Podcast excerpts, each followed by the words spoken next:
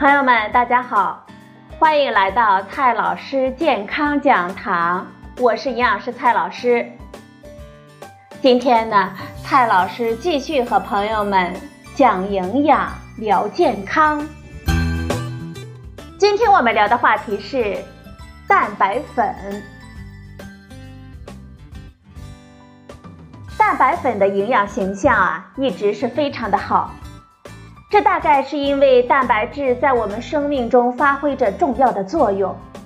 那么，是不是人人都需要吃蛋白粉呢？答案呢是否定的。关于蛋白粉，我们需要先了解几个问题：健康人群每天需要多少蛋白质呢？我们每天摄入的食物是否能够保证我们每天蛋白质的摄入量呢？如果需要，我们需要在什么情况下来补充呢？所谓补充，前提就是我们摄入不够。二零一三新版《中国居民膳食营养素参考摄入量》推荐，十八岁以上成人的蛋白质的摄入量，男性为每天六十五克，女性为每天五十五克。这些数字是什么概念呢？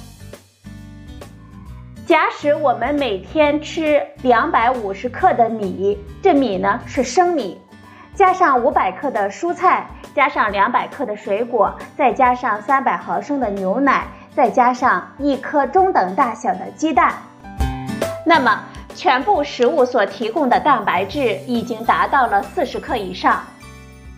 而一两的去骨纯瘦肉，比如猪肉、牛肉、鸡胸肉等等。或者是一两半的鱼类、虾类，蛋白质的含量都在十克左右。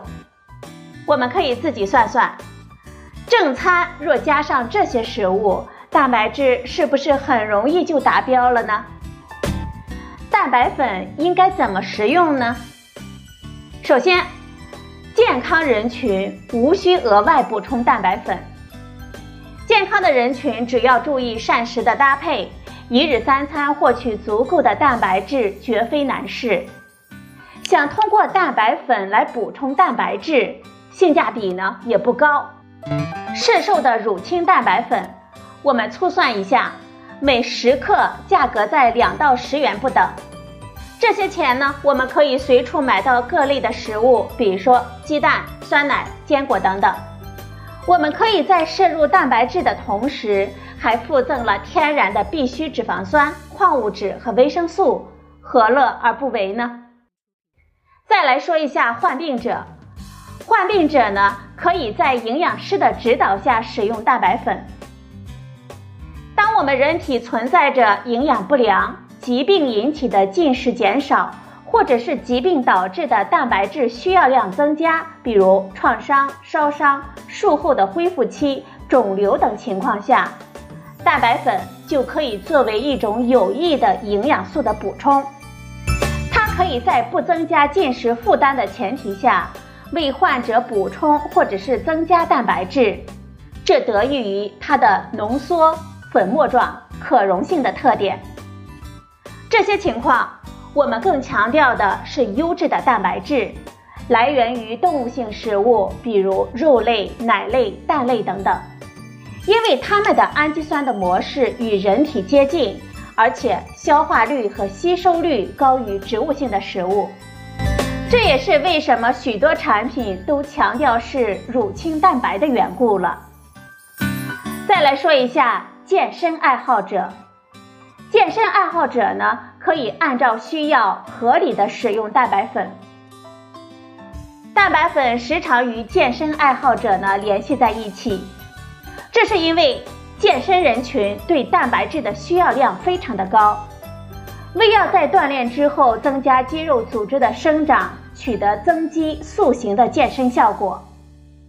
健身人群呢可以通过食物来补充蛋白质，但是要吃大量的鸡蛋、牛奶、牛肉等食物就没有那么容易了。按照理想的数值来计算。六颗鸡蛋所含有的蛋白质相当于四到五白瓷勺蛋白粉。这六颗鸡蛋呢，我们可能会吃到吐，但是蛋白粉喝起来却非常方便了。所以，对于健身爱好者来说，粉末状的浓缩蛋白粉就很有帮助了。在摄取蛋白粉的时候，我们还要注意，要保证碳水化合物的摄入量。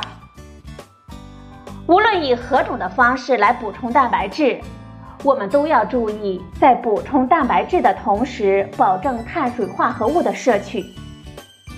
碳水化合物主要的食物来源是粮谷类。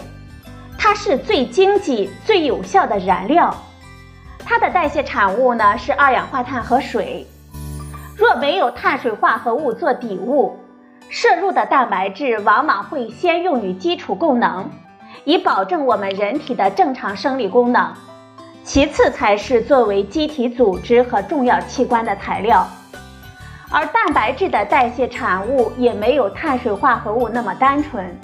过多的含氮代谢物往往增加我们肾脏的负担。总之，我们健康人群通过日常的合理的膳食就可以获取足够的蛋白质，无需额外的补充蛋白粉。健身爱好者呢，则要按照需要合理的使用蛋白粉。正常的人用蛋白粉来补充蛋白质，不仅性价比不高。过量呢，还会对我们健康有害。疾病的状态下的人群，可以在营养师的指导下，合理的摄入蛋白粉。好了，朋友们，今天的节目呢就到这里，谢谢您的收听，我们明天再会。